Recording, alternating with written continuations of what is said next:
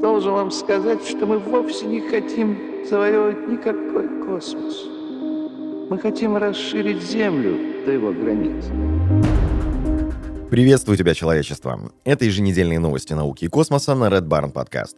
Новостей на сегодня огромное количество, но традиция есть традиция, и, как всегда, мы начинаем с Марса. Ну и для затравки вести о любимом марсоходе Perseverance, он получил пару снимков звездного неба при помощи камеры, входящей в метеосистему Меда. На фотографиях можно увидеть звезды и спутник Марса Фобос. Одним из научных инструментов нового марсохода Perseverance является метеорологическая система Меда. Она состоит из нескольких датчиков и блока управления.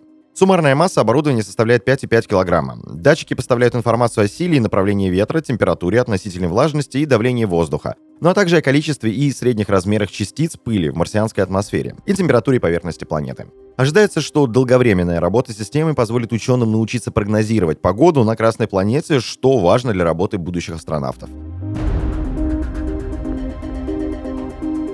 Ну а пока Perseverance ожидает своего китайского товарища. Дескать, первый китайский марсоход прибудет на место уже в ближайшее время. К середине мая он должен достигнуть поверхности Красной планеты. Сейчас марсоход находится на орбите соседней планеты. Скорость вращения постепенно уменьшается, а потому он вскоре начнет опускаться на поверхность Марса. По плану космический аппарат должен войти в атмосферу со скоростью около 4 км в секунду. Далее раскроется парашют, и марсоход плавно опустится вниз. В момент посадки должны сработать двигатели малой тяги, которые максимально смещают удар. Поскольку такие операции за пределами Земли проводятся очень редко и их считают рискованными. Так что ожидаем новые фото, видео и данные уже с китайской стороны, да и миссию первого марсианского вертолета Ingenuity решили продлить, что не может не радовать. Далее о животрепещущем. Китайская тяжелая ракета-носитель Long March 5B Чанчжэнь 5, вышедшая из-под контроля после запуска, может войти в атмосферу и упасть на Землю, поведал представитель Пентагона товарищ Майк Ховард. По данным космического командования, ракета войдет в атмосферу в районе 8 мая. Точное время и место можно будет определить за несколько часов до события, рассказал Ховард. На сегодняшний день это невозможно из-за скорости объекта. При этом он подчеркнул, что Пентагон внимательно отслеживает траекторию полета ракеты. Мы ожидаем, что она вновь выйдет в атмосферу где-то между 8 и 10 мая. За этот двухдневный период она совершит кругосветное путешествие 30 раз, рассказал ученый из астрофизического центра Горородского университета, товарищ Джонатан Макдауэлл. Часть конструкции ступени ракеты-носителя CZ-5B прекратит существование в плотных слоях атмосферы. Однако отдельные несгораемые элементы конструкции могут достигнуть земной поверхности 7-8 мая, и появятся реальные вероятности точки падения. Ну и не переживайте, Россию эта ситуация не заденет. Для справки, 29 апреля был запущен основной модуль будущей китайской орбитальной станции.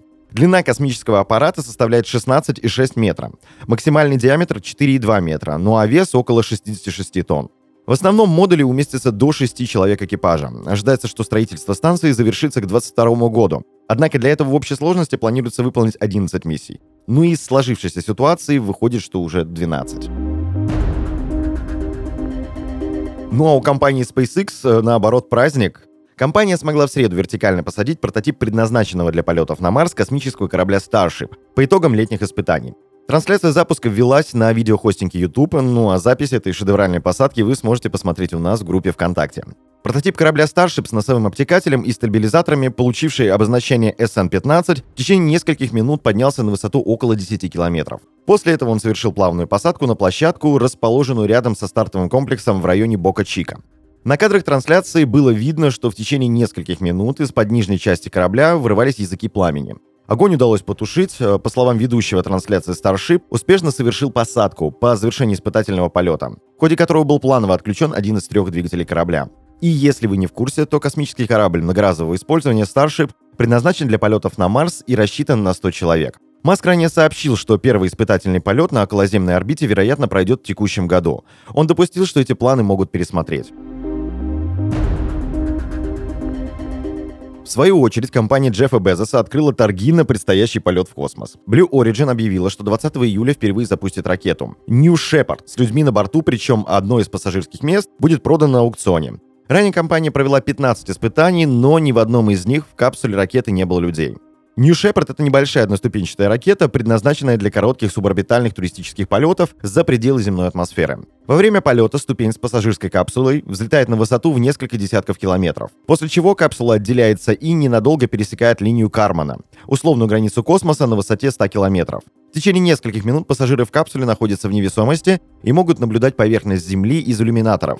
после чего аппарат начинает снижаться и приземляется на парашютах. Параллельно с этим снижается и ракета, которая затем совершает реактивную посадку, благодаря чему ее можно использовать повторно, как и капсулу. Теперь о невероятных рекордах. Космический аппарат Parker Solar Probe, созданный для изучения Солнца с близкого расстояния, в очередной раз побил собственный рекорд скорости, оставаясь самым быстрым объектом, созданным человеком. Несколько дней назад в процессе очередного сближения с Солнцем зонд прошел от звезды на расстоянии в 10 миллионов километров что примерно соответствует 7 диаметрам нашего светила. При этом скорость в пике достигла невероятных 150 км в секунду. Для сравнения, аппарат New Horizons в свое время установил рекорд, двигаясь со скоростью чуть более 16 км в секунду. Само собой, рекорд Parker Solar Probe обусловлен тем, что он использует гравитационные маневры вокруг Солнца, а тот же New Horizons развил свою скорость исключительно благодаря двигателю. Для Parker Solar Probe э, установленный рекорд не должен стать последним. Аппарат сделал лишь 8 витков вокруг Солнца из запланированных 24. В конце своей миссии зонд должен приблизиться к звезде на расстоянии около 6,2-6,4 миллионов километров и развить скорость около 200 километров в секунду. Поговорим об апокалипсисе. Наконец завершились учения НАСА, направленные на выработки плана действий при возникновении угрозы столкновения Земли с астероидом. Результаты компьютерного моделирования, используемого в ходе экспериментов, установило, что нынешние технологии не позволяют избежать катастрофы. Согласно условиям моделирования, ученые зафиксировали астероид на расстоянии 57 миллионов километров. Первоначальные расчеты показали, что вероятность столкновения космического тела с Землей составляет около 5%. Подлетное время вымышленного астероида составляло 6 месяцев. За это время было необходимо вычислить его размеры, орбиту, ну а также повторно рассчитать вероятность столкновения и обозначить возможную зону поражения. Ученые также должны были придумать способ ликвидации угрозы. По словам экспертов, столкновение с астероидом произошло бы даже в том случае, если у человечества было бы 6 месяцев на подготовку. Они подчеркнули, что правительства стран мира ужасающе не готовы к такого рода катастрофе. Единственной мерой, которую можно было бы предпринять в таком случае, является эвакуация населения с территории, на которую предположительно упало бы космическое тело. Эффективность действия была бы крайне невелика, поскольку в зоне поражения оказалась бы большая часть Европы и Северной Африки. Для решения проблемы необходимо разработать систему раннего предупреждения астероидной угрозы. Инфракрасный телескоп космического базирования НАСА будет запущен в 2025 году.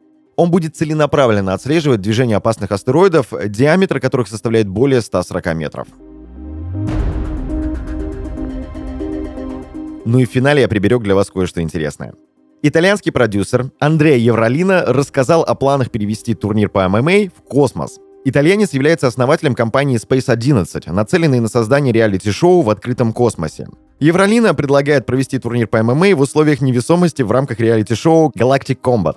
По замыслу итальянца, 40 бойцов смешанных единоборств пройдут суровый отбор, и лучшие 8 спортсменов смогут участвовать в боях. Лишь финалисты шоу отправятся на орбиту, где состоится решающий бой.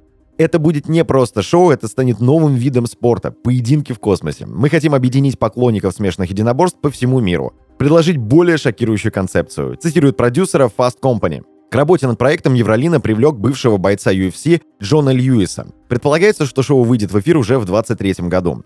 Для справки, Льюис дебютировал в UFC в поединке против соотечественника Лоуля Андерсона в сентябре 99 года. В этом противостоянии техническим нокаутом победил Джон. Последний поединок Льюис провел против соотечественника Дженса Пулвера в рамках турнира UFC 28, который состоялся в ноябре 2000 года. В этом поединке Джон уступил своему сопернику нокаутом в первом раунде. Это были новости космоса на Red Barn Podcast. Следите за нами и знайте, что информационная вселенная бесконечна.